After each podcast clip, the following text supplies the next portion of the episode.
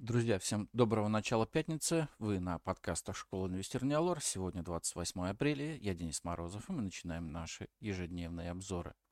Итак, сегодня у нас в фокусе дня по экономикам. В 12.00 из ЕС ВВП за первый квартал предварительно. В 15.30 из США потреб инфляция за февраль.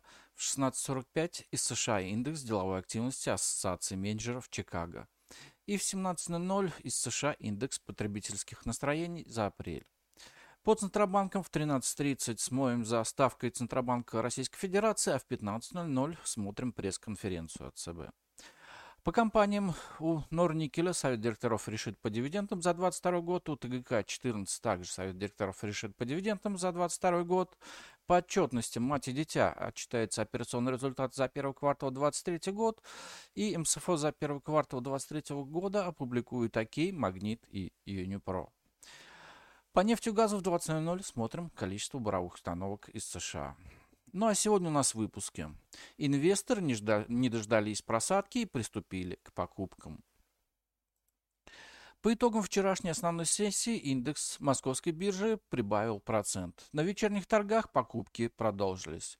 Никаких весомых поводов для подъема не было. Складывается впечатление, что многие инвесторы ждали-ждали коррекции, чтобы купить акции подешевле, но так ее и не дождались. Зародившийся подъем был подхвачен основной массой участников торгов, как будто им может не достаться акции.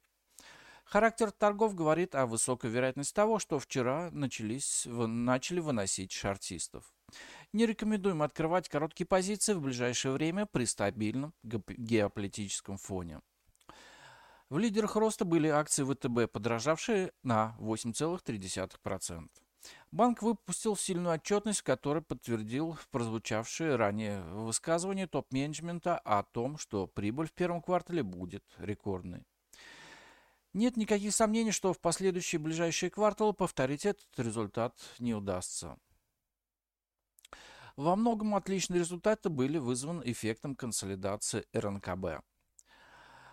Считаем вчерашний рост ВТБ избыточным. Сбербанк вырос на 2,2% и завершил сутки чуть выше технического сопротивления 240. Мы прогнозировали, что преддивидендный ралли в бумаге начнется между майскими праздниками, но похоже это произошло чуть раньше. При закреплении выше 240 рублей следующей технической целью будет район 258 рублей. Вполне возможно, он будет достигнут к 8 мая, когда Сбер будет последний день торговаться с дивидендами. «Газпром» вырос на 3,1%, причем основной подъем был сформирован в последние два часа основной сессии. Не исключено, что бумагу подобрал больш... большими объемами какой-то крупный инвестор. Может быть, он знает про «Газпром» больше других. Яндекс выпустил очень неплохую отчетность за первый квартал, но бумага по итогам дня просела на треть процента, продолжая оставаться у нижней границы зоны сопротивления 210-2100-2150 рублей. Перспектива ухода выше этого диапазона в ближайшие дни довольно сомнительная. Сегодня Банк России примет решение по ключевой ставке. Практически наверняка ставка останется неизменной, а пресс-релиз сохранит жесткую риторику. Такой сценарий не окажет влияния ни на рубль, ни на рынок акций. При этом не исключено небольшое ослабление курса российской валюты в результате покупки долларов и юаней для снижения рисков переносов через праздники рублевых позиций. Однако это не обязательный сценарий и пытаться нажиться на нем довольно рискованно.